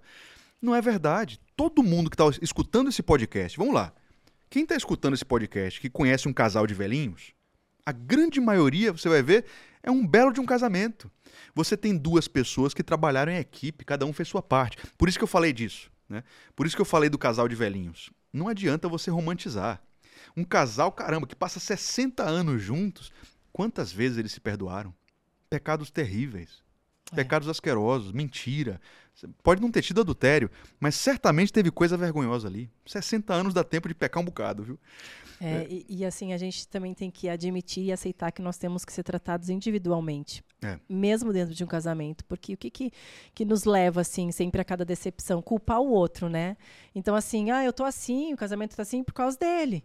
Eu tô assim porque olha o que ele faz. Ele não fez isso, ele não fez aquilo, né? Eu escuto muito essas reclamações assim de amigas. Ah, o meu marido ele não fez isso, Liz. E olha e assim, nós precisamos ser tratados individualmente. Não, atendimento de casal, sempre o primeiro atendimento com um casal é, é regra. Não, é muito difícil ter um casal diferente. Primeiro atendimento é ele isso, ele aquilo, ele não, ele sim, ele, ele, ele. Aí você vai ouvir ela, vai falar a mesma coisa, cada um apontando para o outro, cada um apontando os argumentos ah, é, ruins que tem com relação ao próximo. E aí o meu trabalho é, ok, eu sei que ele tem erros, mas vamos falar de você? O que é que você consegue melhorar? Quais são as partes em que você pode fazer a diferença, né? Porque sabe o que, o, que, o que é que eu vejo nas pessoas hoje em dia? A vida familiar já é um grande desafio por si só. Se a gente não faz a nossa parte para tornar o ambiente familiar leve, né, gostoso, né, a nossa parte para que o vínculo aconteça, principalmente na sexualidade, eu vejo casais cristãos hoje que não conseguem usufruir dessa bênção de Deus chamada sexo. Veja que a pessoa que viveu o pecado, que viveu uma, uma vida depravada, ela geralmente vai ter a ideia de que sexo é coisa ruim. Mas É ou não isso também é um tabu, principalmente dentro das igrejas, né? Tipo, É. isso não é falado. Totalmente. Pelo contrário, eu vou dizer uma coisa para vocês aqui que eu vejo igrejas que fazem um desserviço. Lá na minha cidade, eu, eu tive uma aluna recentemente que ela fazia parte de uma congregação em que eh, ela era orientada a fazer sexo com roupa. Isso é verdade. Os pastores orientavam o seguinte: olha, sexo nu é. A nudez é pecado. Então, nesse, nesse lugar, que é mais uma seita, né? Eles, eles têm roupas apropriadas com furos nos, lo- nos locais genitais e os dois vão para a cama vestidos para fazer sexo. Eu já vi de tudo. Eu já vi um casal, eu tive um casal de alunos que a, a, a mulher foi reclamar comigo, porque meu marido é tão santo que ele quer ouvir música gospel, ele quer, ele quer ouvir worship durante o sexo. Não, porque o sexo, a gente vamos, vamos convidar a presença de Deus aqui. Meu amigo, pelo amor de Deus, não é. Não, não, não cabe isso aqui. Eu fiquei até curioso para saber que tipo de música, quais eram as músicas que eles colocavam, porque não, não cabe. Né? Não, desliga um pouquinho a música aí vai, vai curtir com sua esposa. Quer dizer, eu vejo muita maluquice e casais que não sabem usufruir dessa bênção de Deus. Né? Deus fez o, o sexo para um marido e esposa viverem uma festa. Quando os dois são melhores amigos, o sexo é a celebração do casamento. É. Mas também eh, tem, como tem esse tabu, né? As pessoas pensam, o que, que eu posso fazer agora? O que, que eu não posso? Eu também já conheço pessoas que falaram assim, ah, eu me separei da minha mulher, porque depois que ela se converteu, inclusive um- uma pessoa que era da igreja, ela não podia fazer mais nada, Uhum. né? Então, assim, a gente nem tinha mais relação, porque foi orientada provavelmente de que não poderia fazer mais nada. E, e as pessoas não têm orientação de nada, na verdade, no casamento. Pois é. Né? E é triste isso, porque, meu Deus, vocês estão vivendo um casamento santo. Era para vocês desfrutarem de tudo, de todas as possibilidades que um casal bíblico consegue. né? E essa questão hoje que acho que é mais latente ainda.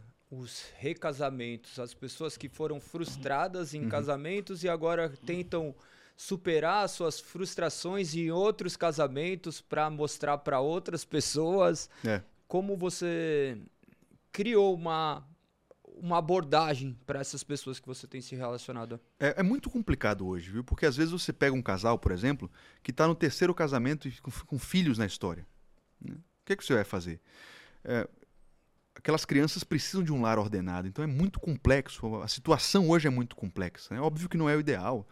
Né? O, o, eu, sou totalmente favorável e defensor da, da manutenção da aliança até o vínculo, até a morte. Né? Esse vínculo deve ser protegido, mantido até a morte. Eu, nós vivemos numa geração que não se esqueceu que é uma aliança, uma palavra empenhada, um voto. Né? É triste ver que hoje as pessoas gastam meio milhão de reais numa cerimônia de casamento, um milhão de reais numa cerimônia de casamento e divorciam em três meses. Quer dizer, é uma banalização completa. É. O cara vai lá e, e, e decide, decide fazer um rito cristão eu não sei porquê, porque não, não era obrigado. Aí chega lá na frente de todo mundo, prometo te amar, te servir, na saúde, na doença, até que a morte te separe. Por que fez isso então, caramba? Né? Era só ter feito um contrato, uma festa sem o rito cristão. Não envolva Deus nessa história, nessa bagunça toda. E aí nós temos pessoas que a gente não pode confiar na palavra. Porque se a pessoa olhou para a mulher mais importante da vida dele e disse: Eu vou estar com você, aconteça o que acontecer, até que a morte me separe, três meses está com outra, é um rato. Eu não, eu não confio nesse cara para fazer nada. Né? O adúltero, ele é uma pessoa que ele mostra que não é digna de confiança, porque a pessoa que dorme do lado dele não pode confiar, meu Deus do céu. Mas mesmo assim, a esposa tem que perdoar. Tem que perdoar, mas tem, que, tem que perdoar se for um matrimônio verdadeiro, né? Se ela entende que ela está casada de fato, se ela acredita na família, se, se, se existe uma família em jogo, até por causa dos filhos. Né? Sim, é, quando tem filhos envolve, porque a decepção não é só da mulher ou do homem, né? A decepção é daquela família inteira. Imagina contar para os filhos que vai haver uma separação. Não, é terrível. Eu não é sei terrível. se você, vocês tiveram pais divorciados. Eu Algum não. de vocês? Você teve, Galera? Com quantos anos? Agora, meu pai tinha uma família dupla. Ah, tá. Sim, eu vim de um lar completamente desestruturado. Como... Não, mas, mas o que eu ia falar são pessoas que na idade infantil vivem o divórcio dos não, pais. Não. É uma bomba. Ah, tá. Né? Infantil, meus filhos, né? Meus uhum. filhos viveram isso, então eu sou a própria causa e eu serei a própria solução que Deus enviou para a solução dos meus filhos. Amém, amém. Porque mais fácil do que eu falar é eu viver, porque meu, minha filha, por exemplo, mais velha, vai olhar, mas por que, que ele não fez isso com a minha mãe? Infelizmente, o seu seu pai não tinha o conhecimento ainda, a, a verdade não tinha me alcançado. Não que eu conhecia a verdade, a verdade que me conheceu e se revelou a mim, porque eu estava cego para essa verdade. Uhum. Que nem meu pai se separou recentemente. Ele veio, ele teve outro relacionamento, ficou um bom tempo casado, eles se separaram recentemente, menos de três anos que ele tinha três filhos e eu sabia, muitas pessoas da família, talvez todas as pessoas da família sabiam, menos a minha mãe. É algo muito doloroso, mas infelizmente é uma realidade daqueles que não vivem a verdade de Deus. Exato. E, e o que eu ia mencionar é exatamente o caso de divórcio dos pais quando os filhos ainda são crianças. É um sofrimento absurdo. Absurdo. Gustavo Corsão tem o, o livro Claro Escuro ele tenta expressar isso, né? Para a criança não é somente um, um, uma briga entre dois adultos. É o, o, universo dela se desfigurou. Eu vou mais além, não é só para criança. Qualquer idade. Qualquer idade. Qualquer claro. idade, porque o filho jamais deixa de ser filho, o pai é. jamais de, deixa de ser pai. Em qualquer tempo acontece isso. Só que o homem quando numa fase adulta, ele acredita que ele tem a solução perfeita para a vida da outra pessoa. Daí, assim, ele já tem tá outra família. Eh, quando é casado, assim, por não, exemplo, mas... no seu caso, você ainda tem, ah, tem a mim, tem os filhos. Isso. E quando você é criança, que você não tem para que lado correr? Não, aí vai passar cinco dias na casa de um, depois na casa do outro, o pai falando mal da mãe, a mãe falando mal do pai. Vê outra na... pessoa dentro de casa, começa a chegar os namorados. Na cabeça de uma criança, isso é um, um crime, é um golpe terrível com consequências inimagináveis por décadas e décadas. Esses traumas vão, vão aflorar depois de muitos e muitos anos, porque os heróis dela, as figuras que representavam os pilares fundamentais do universo, o pai e a mãe, racharam, brigaram. Por que, que eu estou falando isso? Porque eu acho que lutar pela restauração da família é sempre um imperativo moral. Mas quando você tem filhos, é um imperativo moral maior ainda porque você tem seres humanos que não pediram para nascer e que precisam de um lar ordenado. Então, um casal que tem filhos e que está brigando e pensando em se divorciar deveria lutar ainda mais pela restauração conjugal. Veja, eu não estou dizendo que é fácil. Eu lido com isso há oito anos. Eu sei das consequências da traição, por exemplo, na cabeça de uma pessoa. E eu admito, eu admito que existem casos em que o divórcio é inclusive uma ferramenta de manutenção da vida. Existem casos onde é inevitável mas eu sempre vou lutar pela possibilidade de restauração daquela, daquela família. É óbvio, né? se a vida está em jogo e se o, o, a, a pessoa demonstra por A mais B que o arrependimento não é o que ela quer, é óbvio que isso dificulta muito e a gente não deve lutar por isso, né? Todos os casos, ah, casos envolvem dores, né? Porque você fazer a manutenção da família vai gerar dor, o divórcio vai gerar dor, o novo relacionamento vai gerar dor. A questão é que a manutenção da família nós entendemos que seja um imperativo divino, do qual ali ele nos dá suporte e nos resguarda quanto a isso. É. Claro que é uma linha muito tênue, né? Porque talvez você que esteja em casa fale assim: "Ó, oh, galego, mas eu estou vivendo tantas coisas". Claro, se não teve os imperativos cristãos é, direcionando esse relacionamento, agora será um trabalho de reconstrução.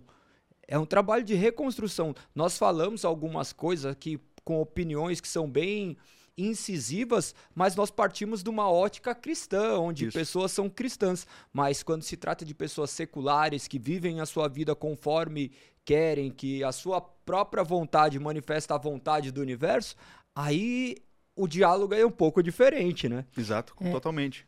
É, não, e, e quando a gente fala assim, por exemplo, claro que nós somos a favor aqui, nós três, né, somos a favor da família e você lutar até o final e tal, mas quando realmente tem que haver o divórcio, né? E, e a pessoa, tem pessoas que falam assim, ah, divorciou, não pode casar de novo. Mas, como você falou, aquelas crianças também precisam de um lar.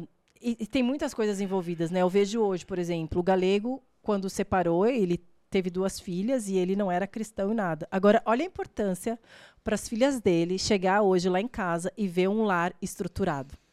Sabe? E eu também, e nós, e as pessoas que casam e que têm enteadas, estarem dispostos a receberem com o maior amor do mundo, sabendo que essas crianças não tiveram culpa de absolutamente nada do que aconteceu. Né? E que se você quer realmente ter uma família estruturada, você precisa estruturar com todos.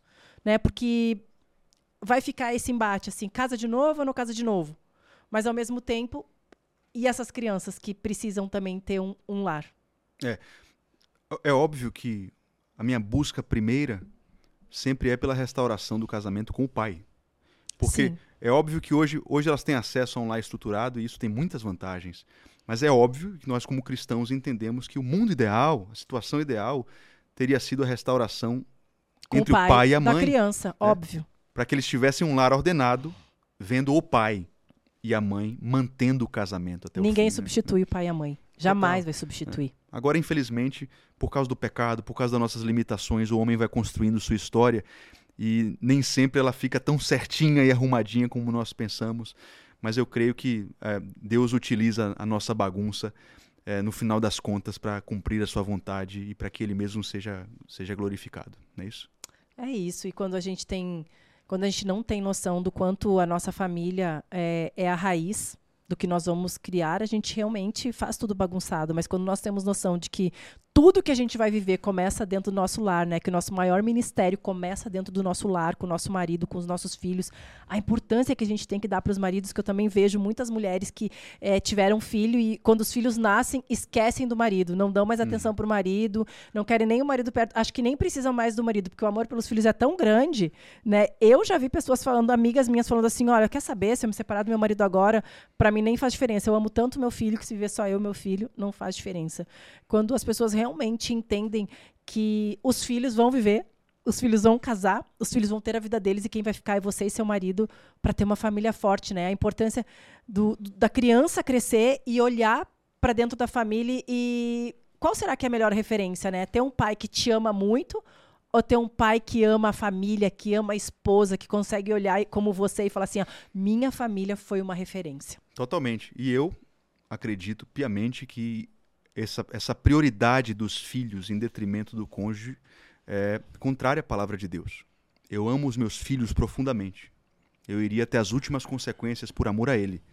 Mas eu deixo claro para ele que eu amo mais a mãe do que ele. O meu cônjuge tem um amor maior, eu sou uma só carne com ele.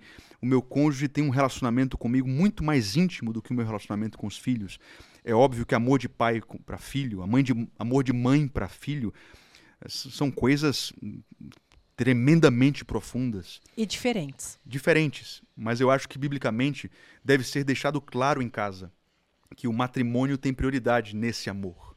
É que quando você entende isso profundamente, isso é uma coisa muito difícil de se entender, muito difícil mesmo. Porque quando você entende realmente a importância do matrimônio para a criação dos filhos e para o amor dos filhos, para o crescimento, tudo aquilo que a gente almeja para o nosso filho, a gente começa a ter entendimento de que o, o meu marido ou a sua esposa é, precisa ser é, o, o, alicerce ali, precisa ser o primeiro lugar. Porque realmente, Rafa, quando você pergunta assim, quem você ama mais? Sempre vai falar os filhos, porque se o seu filho amanhã for preso, você vai visitar ele na cadeia. Se o seu filho virar as costas para você, se o seu filho te der um tapa na cara, se o seu filho te responder, no outro dia, você pode até ficar chateado, mas parece que aquele ódio some. O marido não. Se o marido te dá um tapa na cara, no outro dia você odeia ele. E isso é da natureza humana. Sim, então, total. né? É. Então você realmente entender que você precisa construir aquele lar amando mais o seu cônjuge do que o seu filho, são amores diferentes. Sim, até para que Não é que você a- ama mais ou criança- menos. Até para que a criança não cresça se sentindo no centro. A referência que ela precisa ter em casa é: eu sou muito amado, mas um dia eu vou sair do núcleo familiar dos meus pais e eu vou fazer exatamente o que ele faz com a mulher. Então ele precisa ter essa referência de um local onde ele é extremamente importante, valorizado, amado, bem-vindo, mas quando ele olha para o casamento dos pais, não existe nenhum tipo de relação terrena que subjuga aquela relação. Então, no momento em que eu priorizo o meu filho e eu. ah, tem gente que até sacrifica o casamento em prol do filho, eu estou fazendo mal para o meu filho. Você acha que isso precisa ser falado ou mostrado? Porque talvez se você falar assim, olha, a sua mãe ou seu pai é muito mais importante que você, não cria um trauma na criança? Eu, eu acho que não é dessa forma que se faz. Eu acho que dependendo da idade, quando ele atingir uma certa maturidade, você pode até ensiná-lo para que ele absorva o princípio e execute isso no casamento. Mas na, na idade infantil, enquanto não existe maturidade para discernir o que ele está falando, a criança deve ver isso através de atitudes. De né? atitudes. A cama dos pais. Um, Quanto lugar, a- um, um- um leito, assim, é, um, é um lugar sagrado, é um lugar que, que é muito importante para os pais. O quarto dos pais, a forma como o marido sacrifica pela esposa, a forma como a esposa cuida, nutre o marido. A criança não é besta, ela vai enxergando essas coisas, os detalhes, e ela, isso fica muito claro. Papai tem três, quatro, cinco filhos, mas o amorzão do papai é a mãe, ele é completamente apaixonado, ele é um marido que se sacrifica por essa mulher, como Cristo se sacrifica pela igreja. Então, no testemunho, isso fica evidente, fica palpável para os filhos, não precisa ser dito. A questão é a palavra, né? Amor, né? Ficou vulgarizado. É. E, tem, e tem gente que diz assim, não, mas são amores diferentes, então não precisa comparar. Como se fosse grego, né? Exato. Eros. É, eu né? acabei de falar isso. Mas, mas São amores diferentes. são amores, exato, são amores diferentes e são de fato. Mas mesmo sendo amores diferentes, o nosso coração sempre vai respeitar a hierarquia. Veja que o nosso amor pelo cônjuge também é de uma natureza diferente do nosso amor pelo Criador. Sim ou não? Sim, sim. Apesar disso, o que, é- o que é que o mestre falou? Quem não me amar mais do que esposa, filho, né? pai, amigos, não é digno de mim. O que é que Jesus estava ensinando? O nosso coração respeita hierarquias de amores. Quando essa hierarquia é desordenada, isso vai gerar ah, consequências negativas. É. Então eu, eu acredito que a ordem correta é, no meu coração, eu amo acima de todas as coisas o Criador. Amém. Abaixo do Criador, eu amo a minha esposa, com quem eu sou uma só carne. Eu não sou uma só carne com ninguém. O vínculo matrimonial que eu tenho com ela, até a morte, eu não tenho com ninguém. Depois, os filhos, acima de todos os outros.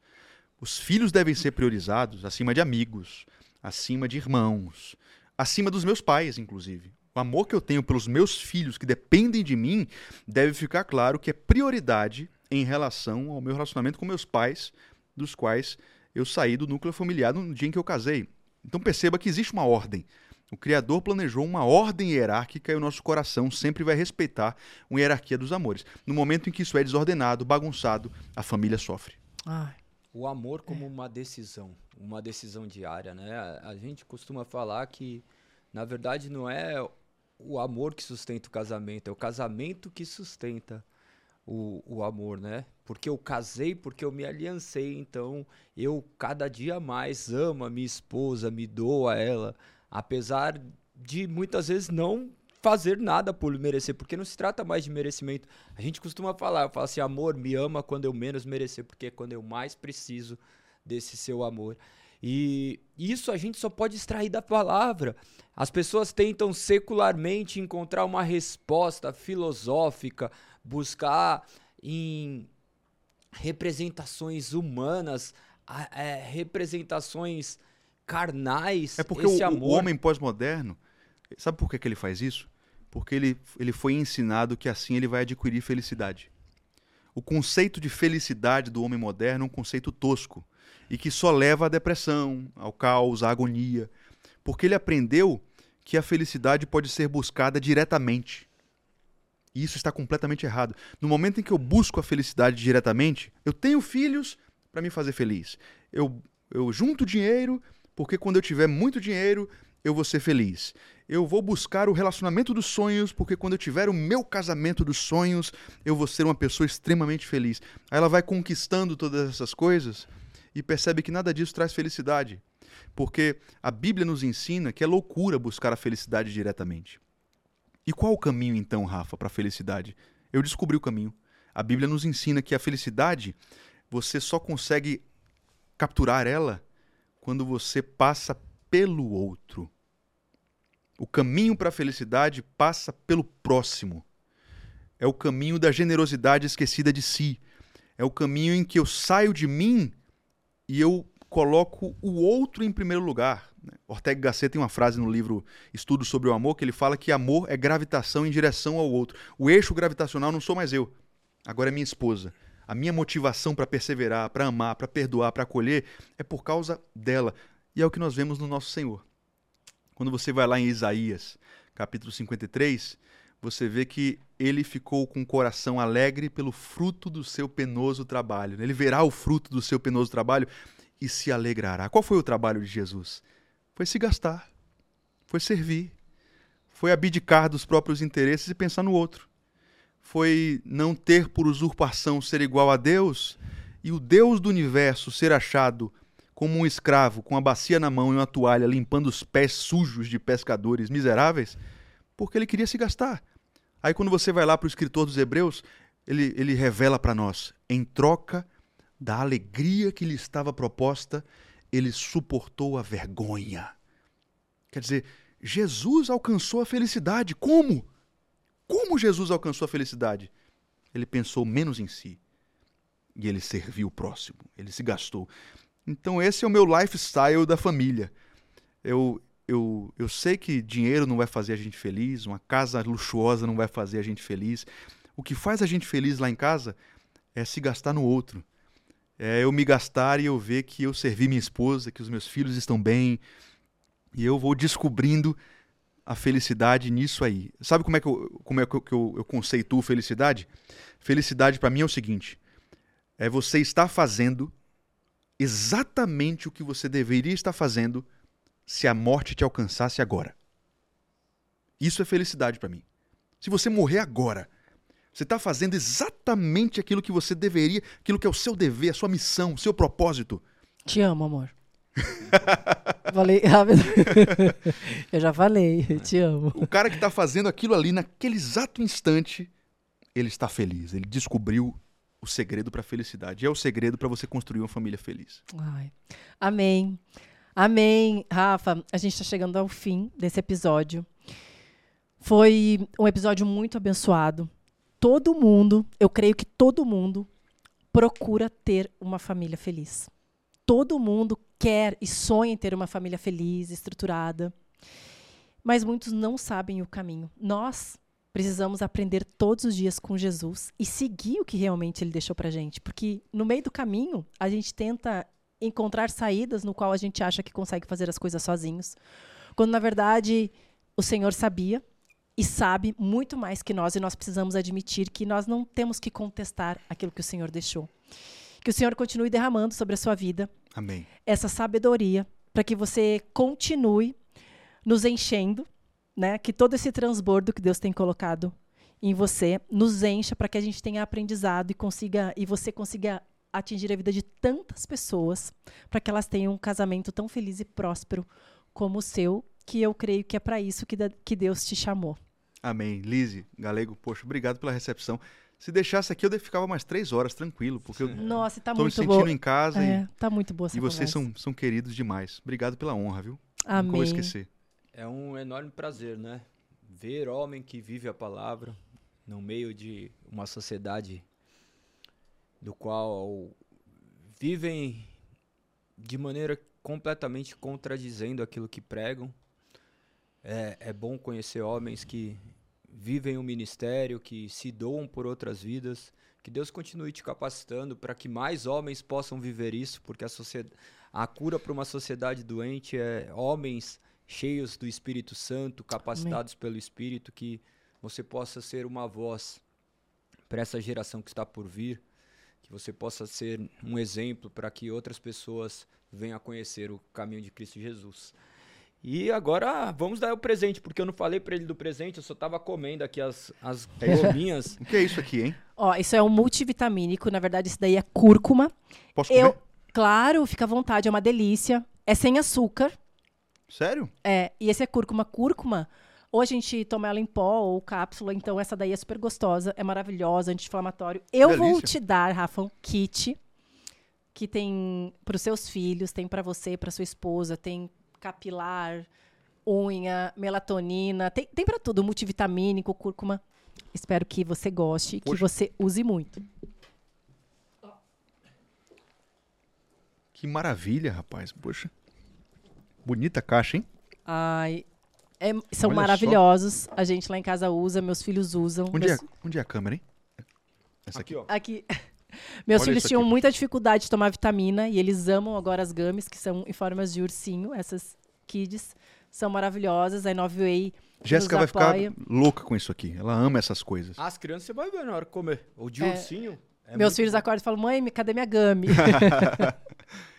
e agora a gente sempre encerra com cinco palavras que você vai encerrar. E eu acho que a gente espera, não saia daí, porque a gente vai orar pela sua vida, pela sua família. E eu acho que você pode Amém. encerrar com ele? Sim. Essas cinco perguntas você pode responder como você quiser. Na verdade, são cinco palavras. Responda como lhe for conveniente, de acordo com aquilo que. Você vai dizer uma palavra só? Eu vou dizer só uma palavra. Se você quiser que responder em 10, você tem mais cinco horas ainda. Estamos no meio do podcast. São cinco palavras, então, que deixa que as coisas fluam através de você, porque na verdade somos isso, né? Apenas somos a torneira do qual Cristo é a água e por meio de palavras ele cria onde não havia nada. E creio que a sua voz tem, tem servido para isso em muitas vidas. A primeira palavra é escrituras. Escrituras. É a nossa regra de fé e prática. É o o manual através do qual nós aprendemos a fazer famílias fortes e viver para a glória de Deus. Amém. Segunda palavra é fé. Fé é a, é a, a prova que a gente precisa para se dispor a viver para o Senhor. E eu quero muito que Deus presenteie as pessoas que estão nos assistindo com muita fé, porque sem fé é impossível agradar ao Senhor. Então que elas recebam, enquanto assistem esse podcast, esse presente do Senhor chamado fé. Amém. Terceira palavra é graça.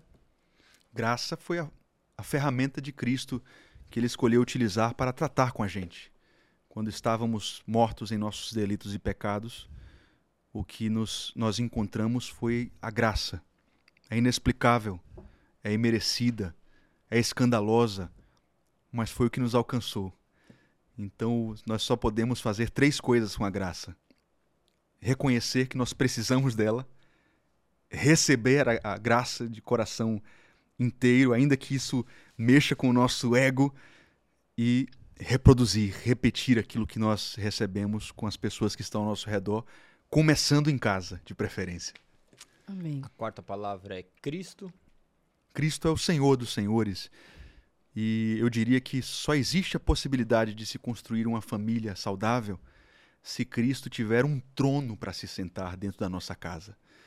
Então eu espero muito que as pessoas que assistiram esse podcast tenham tomado uma decisão de preparar um trono na sua residência, no seu lar, na sua família e dizer: Senhor Cristo, Jesus, senta aqui, toma o teu lugar de honra que venha o teu reino sobre as nossas famílias, sobre nossa casa, sobre os nossos filhos, sobre aquilo que nós estamos fazendo. Ele é o Senhor das nossas famílias. A última palavra é Deus. Deus é o Pai do nosso Senhor Jesus Cristo. Né? E é engraçado porque Deus, ele gosta de ser chamado de Pai. Cristo chocou os judeus porque eles não estavam acostumados a chamar Deus de Pai. Eles chamavam Deus de Adonai, El Elion, o Senhor distante, o Senhor nas alturas, o Senhor dos exércitos, Jeová Sabaô, e de repente vem um galileu pregando na beira da praia e chamando Deus de Pai. E nós hoje temos o privilégio de sermos chamados de filhos de Deus, imitadores do Senhor. E que bom que Ele é Deus, Ele é Pai, e Ele dividiu esse privilégio conosco, e nós podemos ser imitadores dele hoje. Amém, amém. Amém. Eu quero pedir para o Rafa, Rafa, se você puder orar por essas pessoas que estão nos assistindo nesse momento, para que vocês também sejam edificados, abençoados, para que vocês realmente tenham um entendimento daquilo que o Senhor quer fazer dentro dos seus lares, dentro do seu lar. Você que está aqui nos assistindo, não sei da onde.